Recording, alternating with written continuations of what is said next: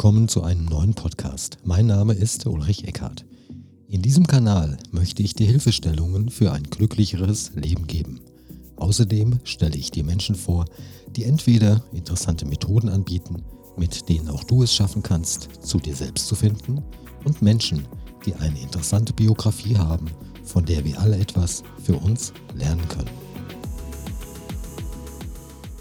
Heute habe ich wieder einen sehr bemerkenswerten Interviewgast, nämlich die Petra Nagel.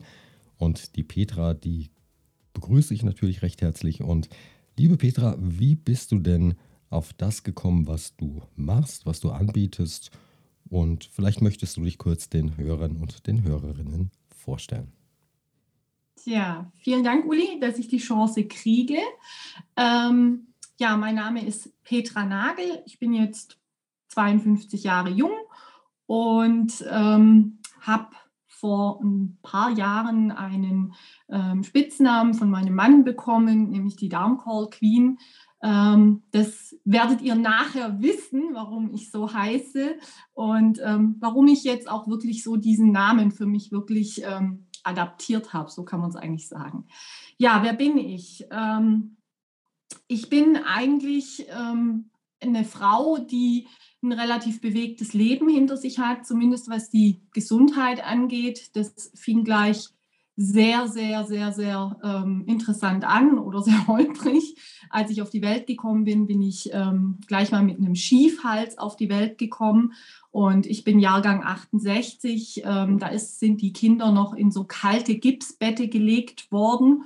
Und daraus hat sich dann früher oder später eine chronische Blasenentzündung, Nierenbeckenentzündung ergeben. Und ich wurde einfach schon von klein auf mit ganz, ganz viel Antibiotikum behandelt. Und ähm, ja, das hat dann früher oder später eben sich auch in meinem Leben niedergeschlagen. Ich habe dann mit 17 ähm, so die, das, die erste Autoimmunerkrankung eigentlich bekommen. Ähm, ich war jung und ähm, ich habe mich fürchterlich dafür geschämt. Das kam einfach auch noch mit dazu. Ich hatte ähm, zu dem Zeitpunkt plötzlich Blut im Stuhl und das erzählt man ja nicht als junges Mädchen, um Gottes Willen. Ich war in der Blüte meines Lebens im Grunde, aber eben halt auch so krank, wie ich noch nie war. Ich hatte fürchterliche Schmerzen und ähm, ja, ich war leichenblass, weil ich immer sehr viel Blut verloren habe. Und ähm, ja, hatte Gott sei Dank einen Hausarzt noch so von der alten Schule, der die Kinder noch angeschaut hat bei dem, was er tut. Und ähm, der eben wirklich gemerkt hat, dass das mit mir nicht in Ordnung ist. Und dem habe ich dann auch vertraut. Und der hat dann auch sehr, sehr schnell reagiert und hat mich dann wirklich in eine Fachklinik überwiesen. Die haben dann eben auch die Colitis ulcerosa sehr, sehr schnell bestätigt. Und ähm, ja, und dann wurde eben gesagt, das ist so, damit muss ich jetzt wahrscheinlich erstmal leben. Damals haben die, glaube ich, vielleicht auch noch nicht so großes Wissen darüber gehabt.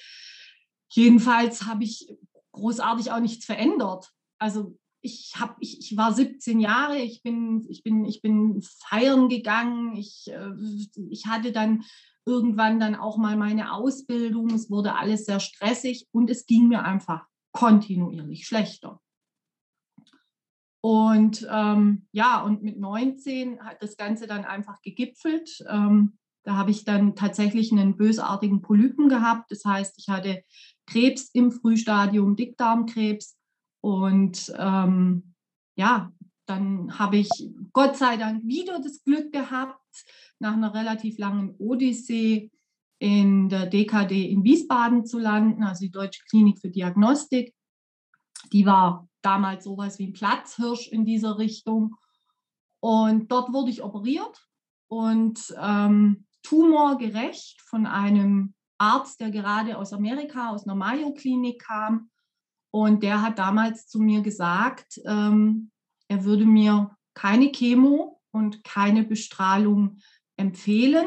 Er ist der Meinung, ich bin noch so jung und ähm, mit einer guten Ernährungsumstellung man höre, das waren die 80er Jahre, ähm, mit einer guten Ernährungsumstellung ähm, würde ich da gut rauskommen. Und dann habe ich das auch gemacht. Und was auch, das habe ich viele Jahre später erst gesehen, nachdem ich mir meinen OP-Bericht angeschaut habe, hat die Klinik damals sogar schon mit Vitamin C gearbeitet. Also ich habe ähm, Infusionen nach der Operation mit Vitamin C gekriegt. Ähm, das stand dann auf diesem OP bzw. auf diesem Bericht eben drauf. Das fand ich dann sehr spannend, zumindest in der Zeit, in der ich das da gelesen habe. Und ähm, ja, und dann ähm, habe ich mein Leben wieder weitergelebt. Ich war, ja, ich war zu Hause. Eine Frage. Du hast gerade erzählt, du hättest deine Ernährung umgestellt. Gehst du da noch drauf ein oder möchtest du es erklären, was du gemacht hast? Ja, das mache ich jetzt automatisch, weil ich bin, also ich, ich bin nach Hause gekommen und da hat mich dann eben meine Familie unterstützt. Ähm, wir haben bei der Ernährung einfach darauf geachtet, ähm, dass ich mich gesund ernähre, dass ich mich ähm, ja, mit, mit, mit frischem Gemüse ernähre, dass ich weniger Zucker zu mir nehme. also es waren, es waren so ganz typische Dinge, die heute fast normal sind, die aber damals sowas wirklich wie eine Revolution waren. Also meine Mutter hat auch erst am Anfang gedacht, hä, wie? Aber wir haben es halt gemacht. Und ähm, das ging auch, solange ich zu Hause war. Aber ich habe ja weiter gelebt und ähm, ich bin dann in meinen Beruf gekommen. Ich habe ähm, Karriere machen wollen, habe dann in der Spedition gearbeitet. Da wurde es dann sehr stressig und ähm, Essen war dann so, ja, so nebenher. Also man hat dann mal eine Tiefkühlpizza gemacht oder ich habe dann alleine gewohnt. Also dann sind ganz andere Dinge plötzlich wieder ähm, in mein Leben getreten und ich habe meine Gesundheit tatsächlich wieder hinten angestellt. Völlig verrückt. Also ich habe meine Karriere nach vorne gestellt und meine Gesundheit irgendwie wieder hinten angestellt, weil ich dachte, yay, ist ja alles gut. Ähm, und das war es halt tatsächlich schon nicht mehr. Also ich hatte schon die ersten, die ersten ähm, Botschaften von meinem Körper bekommen, aber ich bin gnadenlos drüber weggegangen. Also es ist so, da waren ganz klare Botschaften. Da war die Botschaft, dass ich gewisse Lebensmittel plötzlich nicht mehr vertragen habe. Egal, esse ich halt was anderes. Ähm, ja, und dann kam die Colitis ulcerosa kam zurück, das war klar. Und sie hat mich dann wirklich, ähm, ja, sie hat mich dann wirklich komplett eingefangen. Ähm, es ist eine Autoimmunerkrankung. Insofern sagen die Ärzte, es ist nicht heilbar. Ähm, ich habe dann sowas ja, ich sage immer, ich bin dann so in dieses Ärztekarussell eingestiegen. Meinen eigentlichen Hausarzt gab es nicht mehr, der ist ähm, leider verstorben, der war einfach schon zu alt. Und ähm, ja, und dann ging es eben los mit Cortison, mit Antibiotikas, mit Schmerzmittel. Ähm, ja, es war im Grunde alles dabei, was den Darm definitiv zerstört. Also da, heute weiß ich das, damals war mir das noch nicht so klar. Ähm, aber das Resultat war dann zum Schluss wirklich so, dass ich ähm, irgendwann mal an einem Punkt war, wo ich nichts mehr wirklich essen konnte, ohne dass ich gelitten habe, außer Pellkartoffeln mit Quark, Leinöl und vielleicht mal ein weißes Fleisch oder einen weißen Fisch. Ich sage jetzt nicht, dass ich das nur gegessen habe, sondern ich sage, das habe ich vertragen. Natürlich habe ich mich nicht, nicht nur von dem ernährt, sondern ich habe einfach die Schmerzen angenommen. Ich habe einfach diese, ähm, diese, diese Einschränkungen angenommen. Und ich glaube, das ist etwas, was Menschen viel zu schnell und viel zu oft machen, sich in Anführungszeichen ihrem Schicksal ergeben und nicht wirklich ähm, schauen, woran liegt es denn wirklich. Wie macht sich denn die Krankheit bemerkbar? Du hast gerade von Schmerzen gesprochen. Gibt es noch andere Symptomatiken, die die Krankheit mit sich bringt? Mhm. Also die Colitis ulcerosa ist eine ähm, Erkrankung mit Schmerzen auf der einen Seite, dann sehr, sehr viele Durchfälle, wässrige Durchfälle. Dann je nach Ernährung, aber auch eben wirklich heftige Verstopfungen. Auch das kann sein. Das wiederum sorgt dann eben dafür, dass die Darmschleimhaut extrem nochmal gereizt wird. Dann entstehen Blutungen. Das heißt, du ähm, hast in der Regel auch einen sehr, sehr schlechten Eisenspiegel. Ähm, generell werden Nährstoffe einfach nicht so aufgenommen. Du bist müde, du bist schlapp. Bei mir war das so, ähm, ich war zu dem Zeitpunkt selbstständig mit meinem Mann in einer Firma ähm, ich hatte immer so ungefähr 30 Kilometer zu unserem Büro und ich kannte definitiv jede Toilette, die ich anfahren kann, innerhalb von zwei Minuten. Denn sehr viel länger hatte ich keinen Spielraum. Das heißt, ich musste wirklich, ich, also mein Leben bestand wirklich daraus, zu immer, immer in diesem, in diesem Sprung zu sein, wo ist die nächste Toilette, ähm, wie kann ich das vereinbaren? Urlaube wurden auch so gebucht. Ich habe mir das Hotel angeguckt, habe mir den Strand angeguckt und wenn ich nicht wusste, dass da wirklich direkt eine Toilette war, dann habe ich das nicht gemacht. Und ähm, mein Mann zum Beispiel, der ist mit seinen, mit, mit, mit seinen Eltern ähm, immer auf so eine einsame Berghütte gegangen. Und er wollte immer, dass ich da mitgehe. Und dann ähm, und ich habe mir das immer angehört und dann habe ich immer gehört, ja gut, das sind neun Personen in einem Haus und ein Klo. Und ich so, Horror, da brauche ich gar nicht drüber nachdenken. Da kriege ich Beklemmungen in dem Moment, in dem ich darüber nachdenke. Und Urlaub bzw. Erholung wäre sicher nicht für mich.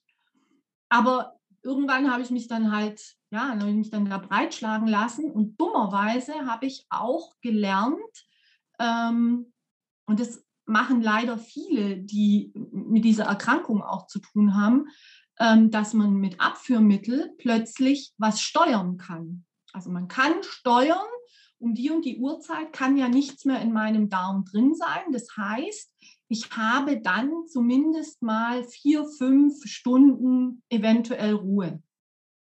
Das Problem ist aber, dass du, dass diese, dass diese Mittel einfach sofort süchtig machen. Also jeder, jeder der, der auf mich zukommt und von dem ich das höre, sage ich immer, bitte, bitte, bitte, lass die Finger weg. Es ist egal, was die Werbung sagt. Ähm, die machen süchtig und süchtig zwar deswegen, weil dein Darm nicht mehr funktionieren wird. Und das war bei mir auch so.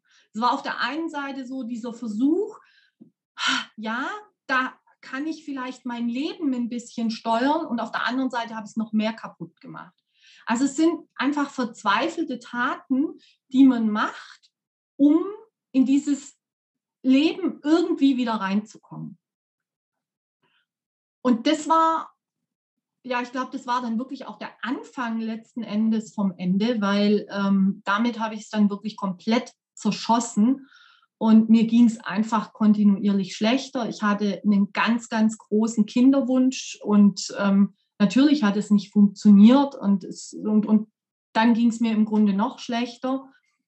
Und ähm, ja, und irgendwann kam dann der Tag, an dem sich alles irgendwie komplett verändert hat. Und ähm, das lag mitunter daran, dass meine Schwester auch gesundheitlich so drin lag. Die hatte eine Borreliose.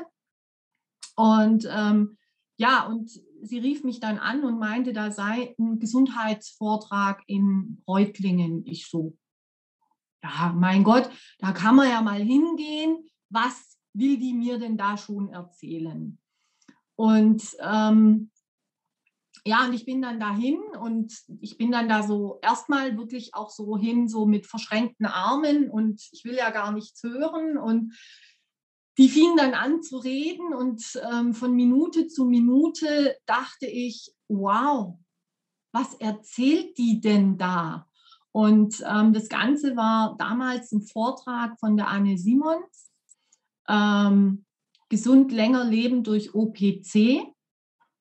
Und ich saß also in diesem Vortrag und ich dachte mir, wow, also wenn, wenn davon vielleicht nur 30 Prozent stimmen würden, dann, ähm, ja, dann, dann wäre es dann wär's die Lösung. Dann, dann, dann hätte ich vielleicht eine Chance nochmal auf ein normales Leben. Und zu dem Zeitpunkt war ich gerade, glaube ich, so 35, 36 und vielleicht nochmal eine Chance, Mama zu werden. So, das schoss mir in den Kopf in dem Moment und dann dachte ich, was habe ich zu verlieren? Ich kann es nur ausprobieren. Und wir haben dann auf dieser Veranstaltung einen Tipp gekriegt, wo man das dann auch, wo man das dann herbekommt. Und ich habe das dann ausprobiert und ja, was soll ich sagen? Es hat sich einfach tatsächlich was verändert. Also es war nicht, hurra, ich bin gesund. Also das möchte ich überhaupt gar nicht sagen. Aber es war das erste Mal in meinem Leben, in dieser ganzen langen Zeit, dass ich das Gefühl hatte, es passiert was. Irgendwas passiert. Ich konnte es auch nicht greifen. Und habe dann aber einfach weitergemacht. Ich habe einfach gedacht, okay, ich, ich höre damit jetzt nicht auf, auch wenn ich jetzt nicht in zehn Tagen gesund bin.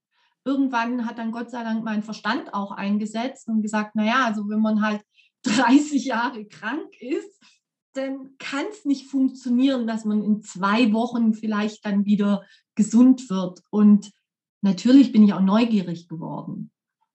Ich habe dann auf der Veranstaltung auch das Buch gekauft von der Anne Simons und ähm, habe das Buch gelesen und habe in dem Buch unter anderem auch nochmal einen ähm, Büchertipp gesehen.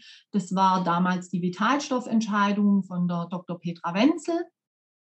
Und wer mich kennt, der weiß, dass ich ein Mensch bin, wenn was passiert, dann brauche ich eine logische Erklärung dafür. Ansonsten werde ich ziemlich hibbelig. Also ich, ich das, deswegen auch so spirituell und so ist bei mir immer so ein Ding, ich brauche diese Logik. Und da ist ähm, das Thema Körper unheimlich gut, weil der Körper macht alles logisch. Also der, der macht nichts unlogisch. Es ist egal, was er tut, er macht es immer mit einer Logik. Und wenn man bereit ist, dahin zu schauen, dann ähm, erkennt man das auch. Und ich war bereit, dahin zu schauen. Wenn wir nicht hinschauen oder uns da nicht hineinfühlen, was uns der Körper mitteilen möchte, dann macht er das das nächste Mal bei, mit einem anderen Schwierigkeitsgrad oder Krankheitsgrad. Und wenn wir den wieder ignorieren, dann geht es noch eine Stufe höher und, und, und. Leute, die auch Bluthochdruck haben, die kennen das. Da werden irgendwelche Tabletten geschluckt, die den Bluthochdruck wieder nach unten drücken. Und nach und nach reagiert der Körper auch wieder drauf und sagt, du, ich möchte dir was mitteilen. Und wenn du jetzt nicht auf mich hörst, dann wird die nächste Stufe gezündet. Ja, Ganz genau. Und, und, und, das, und, und, und so ist es ja auch. Und, und wir überhören es halt ganz oft. Ja. Und ich, für mich gibt es auch so ein bisschen den Satz, ähm, ist der Schüler bereit, dann ist der Lehrer oft nicht weit. Und dann öffnet sich ein Mind. Und so war es eben bei mir auch. Mein Mind hat sich plötzlich geöffnet. Ich habe plötzlich Menschen gesehen oder gehört, die ich davor schlicht und ergreifend übersehen habe. Themen, die ähm, für mich völlig uninteressant waren, wurden plötzlich wahnsinnig interessant. Und ähm, ich, ich, und dann ist auch wirklich, da muss ich echt sagen, da ist dann dieser unbändige Wunsch und dieser unbändige Wille und dieses große Ziel, diese große Vision in mir entstanden, gesund zu werden. Ich hatte das erste Mal so dieses Gefühl, ich kann gesund werden.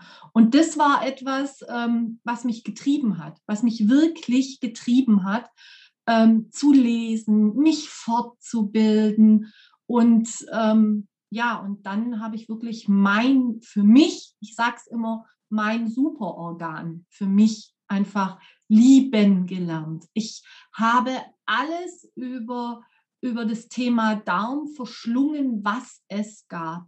Es, ich glaube, es gibt wenig Bücher, die ich nicht gelesen habe. Vielleicht habe mit dem typischen Buch wahrscheinlich angefangen die Julia Enders, ähm, Darm mit Charme, ähm, um das Tabu auch in mir drin zu brechen. Aber das war mir zu wenig. Da wollte ich noch mehr wissen. Und, ähm, und dann, ja, dann, dann ist es, dann ist es auch wirklich, ich kann eigentlich sagen, das war wie so ein, wie so, wie so ein Dom, äh, ja doch, wie so Dominosteine, die gefallen sind. So zack, zack, zack, zack, zack, zack, zack. Und ich bin rückwärts gegangen. Ich bin wirklich in meiner ganzen Krankheitsgeschichte rückwärts gegangen. Und deswegen komme ich jetzt nochmal auf meine Geburt, auf mein Antibiotikum. Und das war nämlich der Schlüssel war, dass ich niemals wirklich ein gutes Mikrobiom hatte. Es wurde kontinuierlich zerstört egal was mein Körper versucht hat, es wieder aufzubauen oder irgendwas, es hatte gar, also mein Körper hatte gar keine Chance dazu. Er musste krank werden. Also es war gar nicht anders zu erwarten. Und das ist auch heute immer das, wenn ich mit Menschen spreche, dann frage ich immer ganz oft, ähm, wie oft in deinem Leben hast du schon Antibiotika verschrieben bekommen, sie genommen, wie lange und war das schon in der Kindheit? Und oft gucken mich dann die Menschen an und sagen, hä, wieso in der Kindheit? Und dann kann ich, erzähle ich meistens ganz kurz nur meine Geschichte, weil im Erwachsenenalter habe ich andere Medikamente bekommen, da habe ich Cortison gekriegt. Ich meine, es macht das Gleiche, es ist ein Flächenbrand dann mehr oder weniger im Darm. Aber schlussendlich ist es so, dass dass ich an die Ursache wollte. Und das war der Punkt, der dann bei mir auch wieder viel geöffnet hat, weil mir aufgefallen ist, dass egal mit wem ich spreche, immer nur über Symptome gesprochen wird. Aber ganz selten sind die Menschen mal bereit zu sagen, wo ist denn die Ursache? Und ja klar, das ist ja auch ein bisschen sich so den Spiegel vorhalten, weil manchmal bin die Ursache ja ich. Ja, also ich habe mit Sicherheit auch nicht viel richtig gemacht, sage ich mal, in den ersten 30 Jahren meines Lebens. Ähm, jetzt kann ich sagen, okay, ich bin jetzt ähm, 52, ich fühle mich fitter denn je. Ähm, ich bin wirklich für meine Begriffe gesund. Ich habe auch definitiv seit zehn Jahren keinen Schub mehr. Also insofern sage ich, meine Colitis habe ich wirklich sehr, sehr gut in den Griff gekriegt. Und das war dann so die Zeit, wo Menschen mich halt angesprochen haben. Und da ist mir dann aufgegangen, hm, ich glaube irgendwie, viele Menschen wollen was verändern, aber die wissen nicht wie. Und das war so der Punkt, wo ich so angefangen habe, mir Social Medias anzugucken. Hm, was es da? Und dann gibt es ja diese vielen Facebook-Gruppen und ich habe mir die alle angeguckt und dann dachte ich, ja, das ist irgendwie alles Schema F. Da sind dann diese, diese Sachen drin und dann kommt einer und dann sagt einer, du, ich habe das ausprobiert, das kannst du dann dort bestellen, dann ist irgendein Link drin. Ähm, dann ähm, sagen die, ja, okay, dann mache ich das mal. Und irgendwann habe ich dann mal so angefangen, in diese Gruppen Fragen zu stellen. Also meistens die Frage, hey, super, hast du das selber an dir erlebt? Also geht es dir jetzt wirklich damit besser? Und dann kam da eben ganz oft, nee, aber ich habe es halt gelesen oder ich habe es von jemandem gehört oder sonst was. Und dann dachte ich, wow, das ist mutig, also sowas zu sagen. Und ähm, ja, und dann ist in mir so einfach dieser, dieser Wunsch gereift, den Menschen ähm, zu erklären, wie wichtig es ist, ähm, an die Ursache dran zu gehen und nicht nur an die Symptome. Und so bin ich dann hergegangen und habe irgendwann gesagt, so ich mache jetzt ähm, eine Facebook-Gruppe auf, beziehungsweise es kam dann noch eine Pressemeldung und diese Pressemeldung hat mich im Mark erwischt. Die kam von der WHO und da hieß es 2020, ich glaube 20 war es, ich weiß es schon gar nicht mehr, doch ich glaube 2020 erkrankt, wird jeder zweite Mensch einmal in seinem Leben an Krebs erkranken jeder zweite Mensch einmal in seinem Leben an Krebs erkranken. Und ich so, wow. Also ich habe es ja schon gehabt, dann ist mein Mann schon mal verschont, wäre ja der zweite Mensch, aber wer kommt denn dann? Es waren so diese Bilder, die da in mir hochgekommen sind. Und dann dachte ich, aber Leute, ein gutes Immunsystem ist der beste Schutz da dagegen. Und wo sitzt denn 70 bis 80 Prozent von unserem Immunsystem? In einem gesunden Darm. Und dann, dann war es klar. Dann, dann wollte ich einfach mit dieser Information raus. Und ähm, dann habe ich angefangen, erstmal nur solche Telefoncalls zu machen, wo ich ähm, die Menschen einfach so ein bisschen informiert habe und bekam das Feedback, dass ich das so toll mache, weil das auch Laien verstehen. Und dann habe ich gedacht, okay, dann bin ich irgendwie auf dem richtigen Weg. Und dann ist meine Facebook-Gruppe wirklich gewachsen und wir haben wirklich eine Facebook-Gruppe, in der es keine Werbung gibt. Ich bin da ganz rigoros, muss ich sagen. Außer es ist jetzt mal ein Artikel dabei, der wirklich gut ist und der ist mit Werbung verknüpft. Ja, mein Gott, das ist in Ordnung. Aber ich sage wirklich diese Posts von wegen, dass dann irgendwas ähm, empfohlen wird von großen A oder sonst irgendwo, dass ich dann ähm, die Posts nehme ich tatsächlich raus, weil ich einfach möchte, dass die Menschen sich mit sich beschäftigen und nicht einfach, ähm, ja, einfach, einfach was machen, was andere vorschlagen, aber selber nicht gemacht haben. Und möchtest du den Namen der Facebook-Gruppe nennen? Ja, klar. das ist die Facebook-Gruppe Darmgesundheit weltweit. Und unser Motto, also wir haben ja natürlich auch eine Facebook-Seite und unser Motto ist, ich sage ja immer Träume groß, eine Million Likes für einen gesunden Darm. Weil ich habe gerechnet und habe gedacht, naja, wenn wir eine Million Menschen erreichen, die sich über ihre Darmgesundheit Gedanken machen und davon vielleicht 10 Prozent, die sich noch ein bisschen mehr damit beschäftigen und davon nochmal 10 Prozent, die sagen, okay, ich gehe es mal an, dann ähm, kann ich vielleicht diese Zahl ähm, der WHO verändern. Ein großer Traum gewesen. Also ich meine, 20 ist durch. Ähm, ob jetzt die Zahl gestimmt hat, die uns die WHO gesagt hat, habe ich nicht mehr nachgeprüft. Da kam dann ein, ein, ein Virus um die Ecke, das alles nochmal natürlich verändert hat. Aber ähm, es, ich, ich bin der absoluten Überzeugung, wenn wir uns wirklich mit unserem Herzen damit verbinden, Gesundheit in unser Leben zu holen und dafür auch was zu tun. Also ich bin jetzt nicht der Mensch, der sagt, wenn ich mich hinsetze und Om mache, das tut mir gut, keine Frage. Aber ich weiß nicht, ob sich damit wirklich alles verändert, weil dazu braucht man, glaube ich, einen extrem starken Geist. Und das haben nicht alle Menschen. Also ich, ich habe zum Beispiel auch beim Meditieren oft das Problem, dass ich mich nicht richtig konzentrieren kann. Aber da, das ist eben wieder diese Logik und dieses, dieses Machen, das, das bin halt ich. Ja, und es nutzt ja, und nutzt ja auch relativ wenig, wenn ich mich konzentrieren kann bei einer Meditation, aber meine Essgewohnheiten vielleicht nicht optimiere, dann ist das eine zwar schön, aber wird wahrscheinlich auch ohne Resultat sein. Genau, Genau.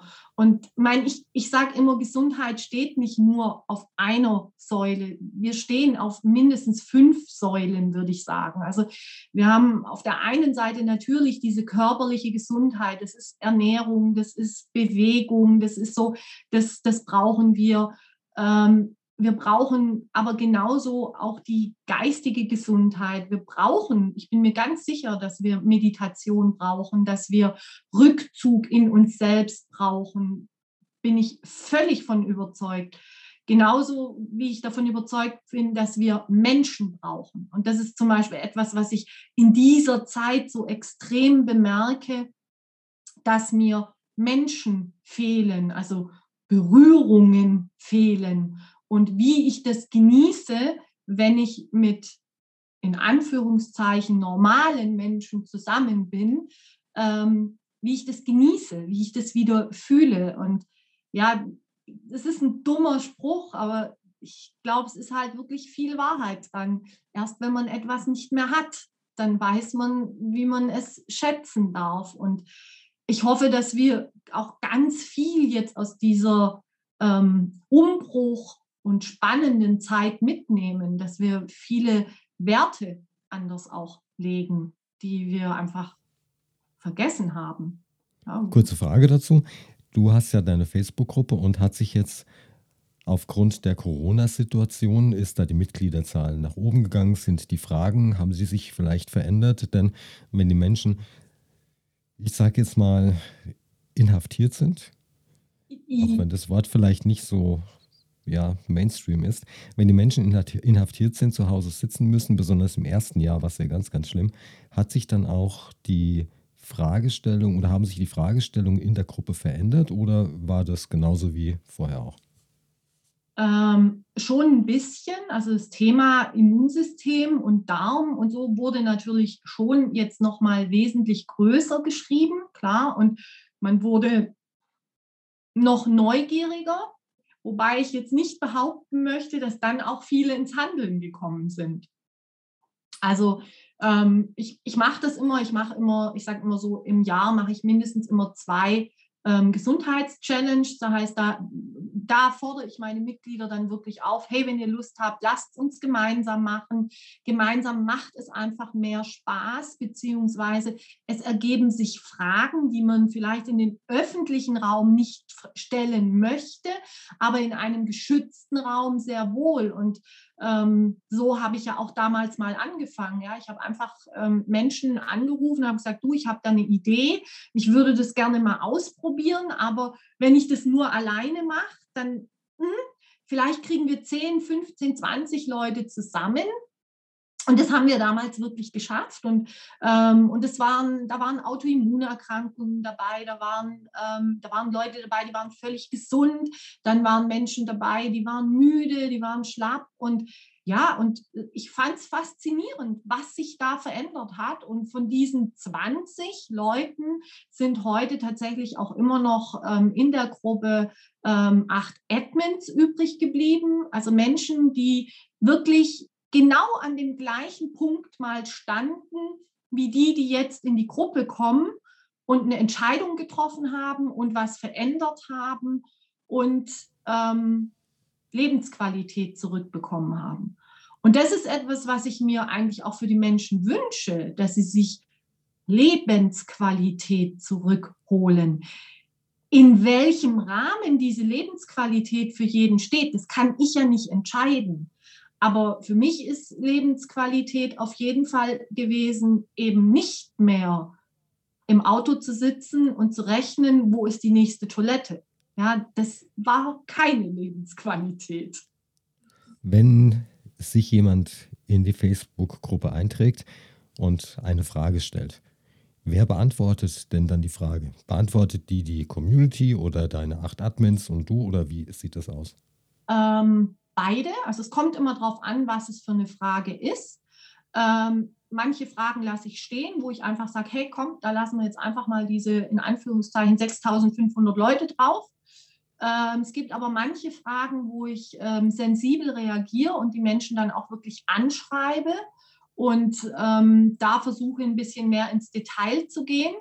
Und ähm, ich habe einige Audiodateis, die ich dann zur Verfügung stellen kann oder aber mittlerweile jetzt auch mein YouTube-Kanal, der wächst, ähm, wo jetzt einfach auch schon ein paar ähm, Zooms äh, mitgeschnitten worden sind, die interessant sind und wo ich dann einfach sage, ähm, die Antwort versuch mal selber zu finden, weil ich immer der Meinung bin, wenn Menschen ähm, sich damit wirklich auseinandersetzen, dann finden sie die Antwort von ganz alleine dann brauche ich fast gar nicht antworten, sondern dann kann ich diese Hilfestellung geben und sagen, hier, wenn du jetzt dieses Wissen hast, was würde es dir bringen oder was, was, was ist jetzt der oder ja, was ist jetzt die Antwort, die dir dieses Wissen dann bringt? Und eben ganz oft, wenn ich das so mache, dann kommt eben danach dann die Frage, oh Petra, vielen Dank, dass ich das mir anschauen konnte. Jetzt habe ich ähm, die Zusammenhänge begriffen. Und ähm, ja, und dann dürfen die ja entscheiden, wenn die sagen, hey, ich möchte was verändern, aber ich möchte es nicht alleine machen, dann nehme ich sie gerne an die Hand oder ein Admin, also ein Pate. Bei uns ist es ein sogenanntes Patensystem. Jeder, der in die Gruppe kommt, bekommt seinen Paten und hat jederzeit die Möglichkeit, mit dem in Kontakt zu gehen. Der begrüßt denjenigen. Ähm, es gibt kurz eine ähm, Information, wie die Gruppe funktioniert. Ähm, weil das ist etwas, was ich in meiner Gruppe hoch schätze, dass jeder persönlich begrüßt wird. Eine Frage, wenn ihr den Menschen dann helft und sie unterstützt, ist das Ganze kostenlos, ist das kostenpflichtig oder wie rechnet ihr das ab oder macht sie es aus ja, e-, Ehrenamt? Ja, also in Anführungszeichen, für uns ist es so, ähm, ich schenke mein Wissen her. Ähm, der liebe Gott hat sich dafür entschieden, dass ich keine Mama werde. Ähm, jetzt habe ich ein bisschen mehr Zeit wie andere wahrscheinlich. Und ähm, ich habe mir dann einfach gedacht, okay, ähm, dann schenke ich mein Wissen eben her und sehe in Anführungszeichen die Menschen, denen ich da zur Lebensqualität verholfen habe, dann eben als meine Kinder. Ja, also nicht falsch verstehen, aber es ist so dieses, ähm, ich habe diese Zeit übrig und ich kann sie schenken. Und was wir auch machen, ähm, wir empfehlen Produkte, aber da ist es eben, wir empfehlen sie. Jeder darf es für sich selbst entscheiden. Ähm, und aber von unserer Seite fließt da kein Geld. Also wir, wir, wir machen das wirklich ähm, aus dem Grund, ich kann auch, glaube ich, da für alle meine Admins sprechen. Wir machen es wirklich aus dem Grund, weil wir sagen, ähm, wir können unterstützen, wir können einen Weg zeigen, aber mehr können wir auch nicht tun. Also wir können keine Entscheidung fällen. Und das ist mir auch immer ganz wichtig. Ich sage das auch immer zu jedem, mit dem ich wirklich ins, ins Gespräch gekommen bin. Und die oft dann auch sagen, ja, ja, ich will das jetzt sofort machen. Sage ich ganz oft, pass auf, jetzt nimm einfach dich nochmal zurück, hör in dich rein, hör in deinen Bauch und wenn dein Bauch dir sagt, hey, das ist jetzt ein guter Weg, dann geh ihn. Aber haus jetzt nicht übers Knie. Und über die Gruppe und über dein, über dein Wissen, das du dir angeeignet hast, durch die Hilfestellung, die du bietest, bist du zu deinem Spitznamen gekommen. Mhm, genau. Also wir haben ja damals nur Calls gemacht das kennt man vielleicht schon gar nicht mehr, solche Telefonkonferenzen. Da gab es noch kein Zoom oder da habe ich es noch nicht gekannt. Ob es nicht gab, das lasse ich jetzt mal dahingestellt.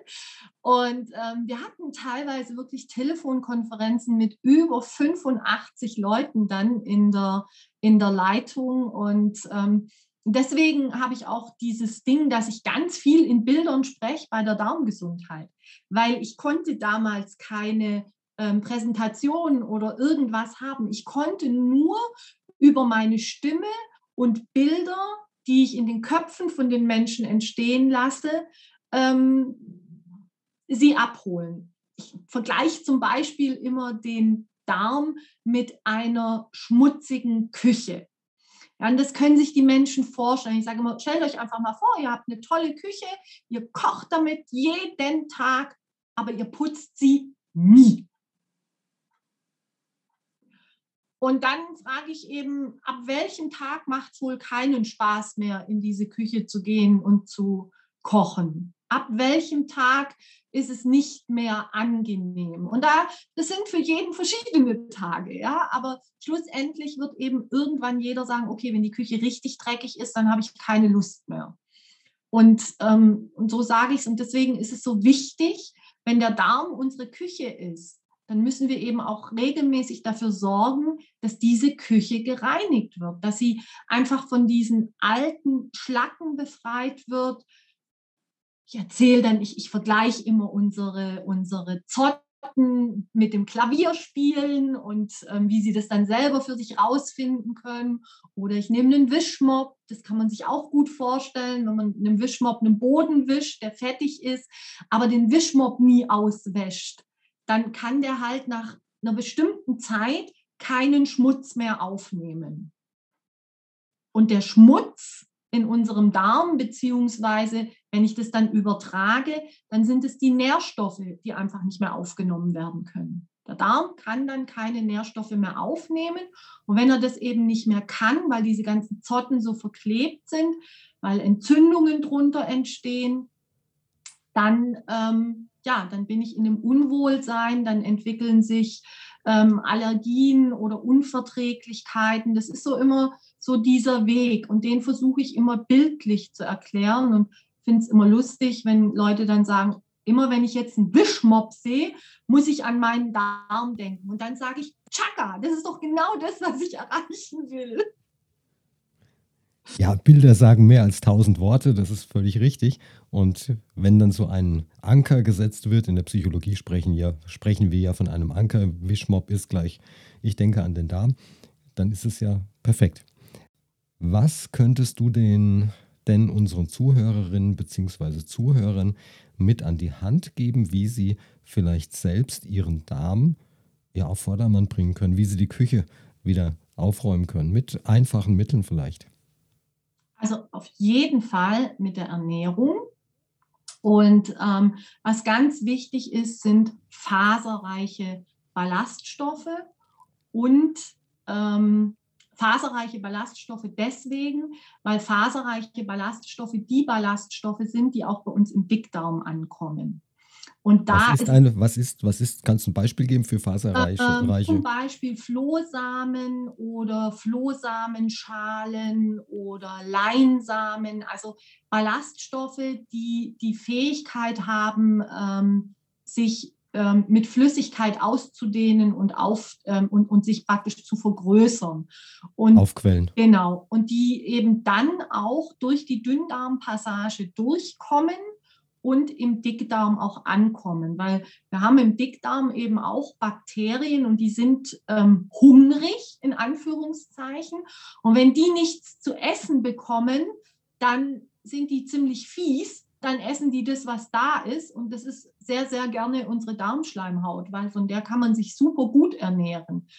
Und das machen die mit Sicherheit nicht aus Bosheit, sondern das machen sie eben deswegen, weil sie keine Nahrung kriegen. Und wenn man jetzt weiß, dass wir so circa maximal sechs bis acht Prozent Ballaststoffe in unserer normalen Ernährung haben, 30 aber gut wären, dann ähm, kann man sich überlegen, okay, wie kriege ich das hin? Was zum Beispiel sehr, sehr gut ist, ist Haferkleie. Das kann ich immer sehr gut empfehlen. Das ist ein Darmschmeichler, auf jeden Fall. Und ähm, da kann man unheimlich viele Dinge mitmachen. Also das muss man nicht nur ins Müsli machen, sondern da kann man wirklich auch ganz viele andere Rezepte machen, ähm, wo man ja, wo man sich wirklich Ernährung gesund und lecker machen kann. Das ist so, das habe ich jetzt so seit einem, ich sag mal, seit einem halben Jahr experimentiere ich damit rum und spüre, dass es mir damit gut geht. Ich persönlich nehme auch Nahrungsergänzung.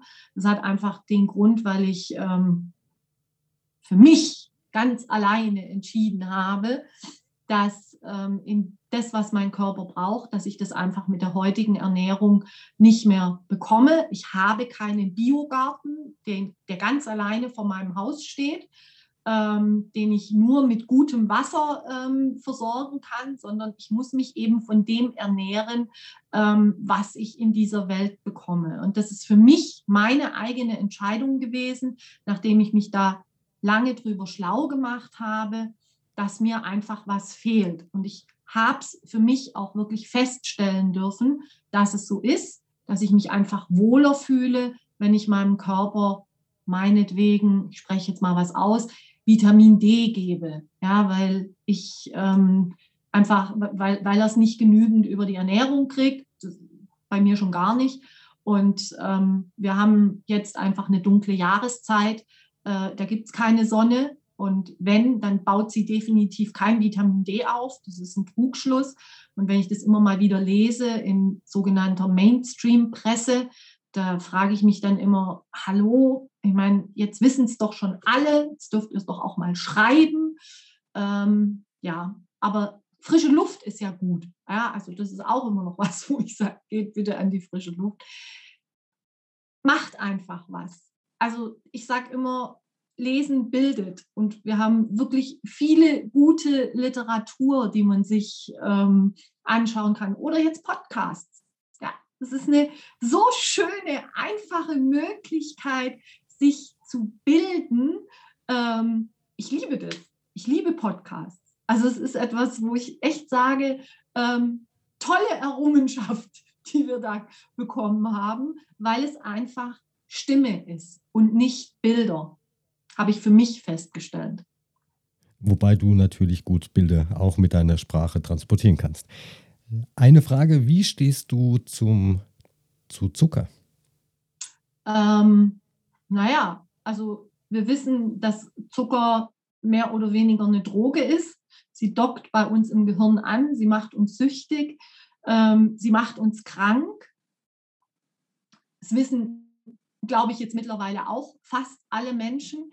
Das Schlimme ist, das sind einfach diese versteckten Zucker die sind eigentlich so diese große Gefahr. Ich glaube, viele Menschen sind mittlerweile auch schon so auf dem Trip, dass sie sagen, na ja, ich muss jetzt nicht eine Schokolade essen und ich muss dieses nicht. Es sind diese versteckten Zucker, die halt ganz oft in diesen verarbeiteten Lebensmitteln drin sind. Es fängt bei Kindern an, die ähm, bestimmte Nahrungsmittel auch noch angepriesen kriegen, obwohl man eben ganz genau weiß, da ist eben so und so viel Palmöl und so und so viel Zucker drin. Und ähm, aber ich bin auch wieder ein Mensch. Ähm, ich habe es ganz schwer, Menschen zu überreden, auf etwas komplett zu verzichten, weil ich aus meiner eigenen Erfahrung weiß, äh, dass es mich unter Stress setzt. Und Stress ist wiederum nicht gut. Das ist richtig. Die Frage ist ja nur, wenn man jetzt auf, eine, auf einen Schokoriegel oder Schokolade verzichtet, verzichtet man dann nicht, wenn man ihn isst, auf möglicherweise Gesundheit und Lebensqualität. Die Frage, was ist der Verzicht? Ist der Verzicht kurzfristig die Schokolade oder ist der Verzicht eher langfristig die Gesundheit? Eher langfristig die Gesundheit, logischerweise. Ja. Und da Richtig, und das, das machen sich wenige Menschen bewusst, dass sie in Wirklichkeit ja gar nicht auf etwas, auf diesen Schokoriegel verzichten müssen, sondern sich ja mit Gesundheit belohnen. Und ich weiß nicht, ob ein Schokoriegel für 1,50 Euro mir das geben kann, was mir meine Gesundheit und meine Lebensqualität mir zur Verfügung, äh, zur Verfügung stellt. Ja, und ich meine, wenn es eben wirklich in der Sucht ist, also es, ich empfehle ja immer eine, eine, eine, biologische Darmsanierung und da kriege ich das eben sehr, sehr oft mit, dass Menschen ähm, Zucker-Junkies waren, was ich übrigens auch war. Und ähm, ich weiß noch, wo ich meine erste gemacht habe. Da, ich habe früher immer Kaffee mit mindestens vier Stück Zucker getrunken. Ja, ja, ich weiß, ganz schrecklich, aber äh, war halt so. Und als ich damals meine erste Darmsanierung gemacht habe, bin ich ins Büro gekommen und meine damalige Sekretärin, die hatte mir immer meinen Kaffee gemacht und ich habe Gott sei Dank in der Küche den ersten Schluck genommen, weil er ist mir wirklich mehr oder weniger im Umkehrschluss nach oben gekommen. Das ging so schnell, ich konnte nicht mal reagieren. Ähm, ich war wirklich, ich, ich, ich, konnte Zucker nicht mehr schmecken. Es war eklig, es war richtig schlimm und im Kaffee fand ich es eine völlige Katastrophe. Und ich habe von dem Tag an nie wieder Zucker in einen Kaffee oder in einen Tee getan. Das war, ähm, das, das, das war so was, wo ich wirklich auch von mir total überrascht war. Und das war tatsächlich auch nicht, das ist langsam gekommen, dass ich gesagt hätte, ja, ich habe da mal wieder verzichtet und da mal wieder verzichtet, sondern bei mir war es tatsächlich so, dass ich es nicht mehr mochte. Und zwar von einem Ding auf den anderen. Und das ist bis heute ähm, viel so geblieben, wobei ich jetzt sage, ich esse heute mal einen Kuchen oder so, wenn ich irgendwo bin. Ähm, aber gerade bei, bei, bei Getränken bin ich zuckerlos. Also mag ich es auch überhaupt gar nicht mehr. Und ich hatte mal, ich hatte mal, Entschuldigung, ich hatte auch mal einen, ich habe mal einen kalten Entzug gemacht, wenn man das so nennen möchte. Und ich habe mal wirklich bewusst 14 Tage auf zusätzlichen Zucker verzichtet, also den normalen Zucker, den man im Ketchup zu sich nimmt oder ähnlichen Produkten. Da kannst du ja nicht, kommst du nicht äh, umhin, den aufzunehmen. Ich habe mal bewusst 14 Tage darauf verzichtet. Und dann ist mir genau das passiert, was du auch gerade erzählt hast. Ich habe dann ein Stück ich, ein Stück Torte war es, glaube ich. Meine Tochter, die hat damals während der Schulzeit noch äh, in einer Bäckerei gejobbt und da hat die irgendeine Torte mitgebracht. Ich habe das Ding nicht mehr runtergekriegt. Die Sensibilität der Rezeptoren war plötzlich wieder da und ich habe plötzlich geschmeckt, wie süß der Kram ist, wie klebrig das Ganze doch ist, ja. Und seit der Zeit auch, was du sagst mit Kaffee, ich habe früher auch zwei, drei, vier Stücke ähm, Zucker in Kaffee hineingetan. Jetzt nehme ich, also vielleicht ein Viertel Teelöffel, wenn überhaupt, ja. Und das reicht mir auch völlig aus. Und ich fühle mich auch besser. Weil, was macht der Zucker denn in unserem Darm? Das kannst du wahrscheinlich besser beantworten als ich. Ja, also ich meine, Zucker ist, die, ist, ist das Hauptnahrungsmittel unserer schlechten Bakterien und ähm, die freuen sich, die machen Party und unsere schlechten Bakterien sind einfach dafür zuständig, dass wir uns nicht wohlfühlen, dass Enzyme zerstört werden, dass wir viele, ähm, dass wir viele Nahrungsmittel nicht mehr vertragen. Und wenn wir wollen oder auch Pilze, die dadurch angefüttert werden, ja, der Candida, das ist so ein ganz typischer Pilz, der über Zucker dann angefüttert wird. Und übrigens, Zucker sind eben auch Kohlenhydrate. Also ich muss oder sollte auch immer bei den Kohlenhydraten darauf achten, dass ich ähm, ähm, dass ich weniger nehme. Und ich gebe immer den Tipp für die Menschen, die sagen, oh, ich möchte aber nicht auf die Kartoffel oder auf so verzichten, dann sage ich immer, dann seid einfach clever und macht aus dem Ganzen eine resistente Stärke. Das heißt, kocht eure Kartoffeln, lasst sie einfach 24 Stunden stehen, erwärmt sie nochmal und schon habt ihr zwei Drittel weniger Kohlenhydrate und habt noch die resistente Stärke dazu. Das ist nämlich zum Beispiel eine Lieblingsnahrung unserer guten Bakterien, die Akamensia, die liebt die ähm, resistente Stärke zum Beispiel. Und ähm, das ist ja oft der Trugschluss, dass Menschen denken, dass man ähm, dass man einfach so einen Austausch machen kann im Darm. Also wenn ich jetzt halt zu wenig gute Bakterien habe, ja, dann schlucke ich die halt. Das funktioniert nicht. Das wäre praktisch, aber das funktioniert nicht. Sondern ähm, wir müssen im Gegenzug, wir müssen die guten Bakterien, die wir haben, stärken, damit sie die schlechten zurückdrängen können. Und deswegen gibt es auch dieses, ähm, dieses dieses Medikamentendenken, das viele haben. Also wenn ich ein Medikament nehme, dann will ich ja, dass dann eine Reaktion kommt. Und das ist, bei ein, das ist beim Darm eben nicht so, dass der sofort eine Reaktion zeigt, weil eben da ein Prozess stattfinden muss. Es muss sich das Milieu verändern und das geht halt nicht innerhalb von zwei, drei oder vier Tagen. Das braucht einfach seine Zeit. Aber wenn es sich dann verändert hat, dann ähm, geht man viele große Schritte voran. Es gab ja früher einmal die Werbung, die Milch macht's. Wie so. stehst du denn, wie stehst du denn zum Thema Milchprodukte? Ähm, ja, also ich sage mal so, ich bin jetzt jemand, ich kann schwer auf Joghurt und Käse verzichten kann ich es schlecht verteufeln.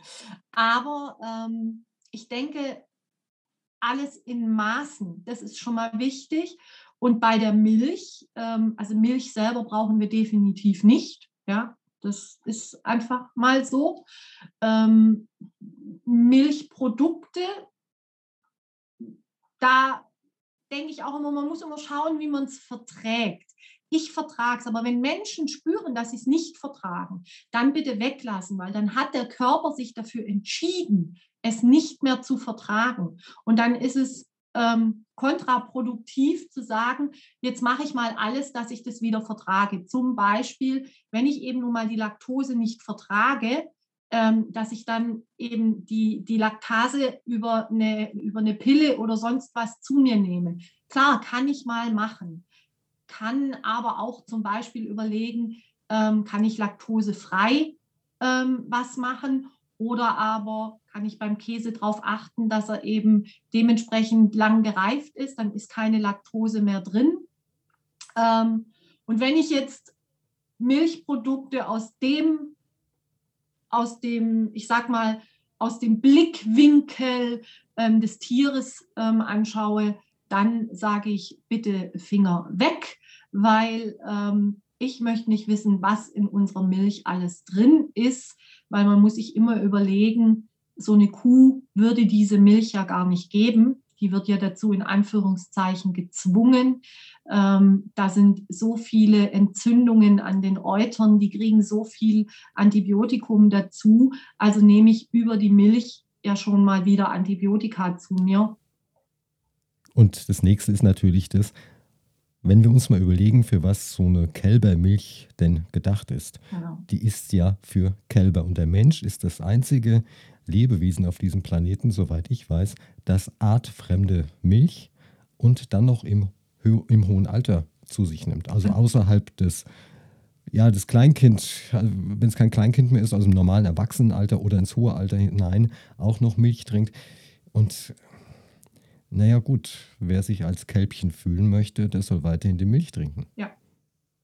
Mein, mittlerweile, wenn es jetzt wirklich um die Konsistenz Milch geht, wenn es jetzt wirklich um das Thema geht, ich möchte gern sowas ähnliches wie Milch zu mir nehmen, dann haben wir heute in Anführungszeichen so viele Ersatzprodukte, ähm, die man da wirklich ähm, fürs Müsli oder für irgendwas anderes nehmen kann. Ähm, da gibt es jetzt genügend pflanzliche ähm, Ersatzprodukte wird. Mandel, Mandelmilch Mandel. zum Beispiel schmeckt im Cappuccino richtig, richtig gut. Ja, Hafer, also ich, ich meine, da sieht man wieder, ich bin so ein Hafer-Liebhaber. Ähm, ähm, ähm, und die kann man sogar aufschäumen, wenn man möchte. Also es sind so, oft, ist, oft sind es ja auch wirklich so diese diese, diese Gewohnheiten, die man hat. Mein Cappuccino braucht halt nun mal eine Milchhaube, sonst schmeckt der ja nicht oder sonst was. Und ich glaube, ähm, ja, man, ich, ich denke generell, wir dürfen einfach umdenken. Wir müssen ähm, an unsere Ressourcen denken. Wir müssen ähm, einfach, ich bin, ich bin jetzt kein Veganer und ich bin kein Vegetarier. Das gebe ich ehrlich zu. Ähm, ich esse Fleisch. Aber wir haben jetzt wirklich, sag ich mal so, seit vier, fünf Jahren haben wir das ähm, in ein anderes Bewusstsein geholt. Ich esse Fleisch, aber ich esse Fleisch nur gutes Fleisch, tatsächlich teures Fleisch. Ich esse es vielleicht nur noch einmal in der Woche oder vielleicht auch nur alle 14 Tage mal.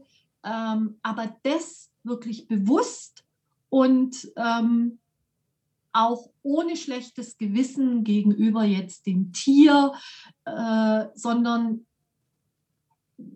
ich denke, von, von, von allem im richtigen Maß, dafür ist unser Körper auch ähm, ähm, gedacht, weil sonst könnte er Eiweiße nicht verdauen, in Anführungszeichen. Und das muss aber auch jeder, denke ich, für sich selbst entscheiden. Liebe Petra, wir sind jetzt schon knapp eine Stunde online mit unserem Podcast. Und ich wollte dich mal fragen oder ich möchte dich fragen, was kannst du denn unseren Hörern bzw. Hörerinnen noch an die Hand geben, vielleicht so eine Minute, was sie selbst machen können? Du hast vorhin schon was angesprochen. Das ist die erste Bitte. Und die zweite Bitte, nenn doch noch einmal deine, deine Facebook-Gruppe. Ja, also die Facebook-Gruppe heißt ähm, Darmgesundheit weltweit. Äh, theoretisch braucht ihr in Facebook im Moment sowieso nur eingeben Darmgesundheit. Wir ploppen Gott sei Dank sehr, sehr schnell auf. Ähm, dann gibt es drei Fragen, die man beantwortet und ähm, dann fängt das ganze Prozedere an, Einladung und das. Und ja, was gebe ich den Menschen an die Hand? Ähm, also ich glaube, in der heutigen Zeit, wenn wir in der heutigen Zeit nicht endlich verstehen, dass unsere Gesundheit eins unserer höchsten Güter ist, dass es ein Wert ist, den ich mir aber wieder beschaffen kann. Also es ist nicht wie Zeit. Wenn Zeit verrungen ist, dann ist sie weg. Für meine Gesundheit kann ich so, so, so, so, so, so viel tun. Aber da geht es eben nicht mit Labern. Da geht es wirklich um Machen. Da geht es wirklich um Entscheidungen treffen. Und deswegen kann ich eigentlich sagen, ähm, denkt drüber nach. Aber wenn ihr das Gefühl habt, ihr möchtet was verändern, dann entscheidet etwas. Und dann, das ist für mich das Allerwichtigste, wenn ihr diese Entscheidung getroffen habt, dann steht dahinter. Lasst euch nicht von anderen Menschen ähm, dann reinreden. Und das nächste, das ist ein Motto, nach dem ich immer schon gelebt habe, wenn ich wohin will, wo jemand anders schon ist, der in der Situation war, wo ich jetzt bin, dann frage um Himmels willen diesen Menschen, wie er dahin gekommen ist. Denn der kennt den Weg und ich kenne nicht einen einzigen Menschen, den ich das gefragt habe, der mir keine ehrliche Antwort gegeben hat. Es ist mutig, auf diese Menschen zuzugehen, aber wenn man das macht, ich für mich habe immer das Gefühl gehabt, ich habe eine ehrliche Antwort bekommen. Ein wunderschönes Schlusswort zu unserem Podcast. Und liebe Petra, ich glaube, du hast so viel zu erzählen und ich würde mich riesig freuen, wenn wir noch einmal einen Podcast zusammen aufnehmen könnten. Ja, super gerne. Und auch dir vielen, vielen Dank, dass du mir diesen Rahmen gegeben hast und dieses Gefühl, gut aufgehoben zu sein. Ich gebe das, ich gebe das Danke natürlich zurück. Wir hören uns nächste Woche oder bei der nächsten Episode wieder hier in unserem Kanal. Mein Name ist Ulrich Eckhardt und ich wünsche euch jetzt alles, alles Gute.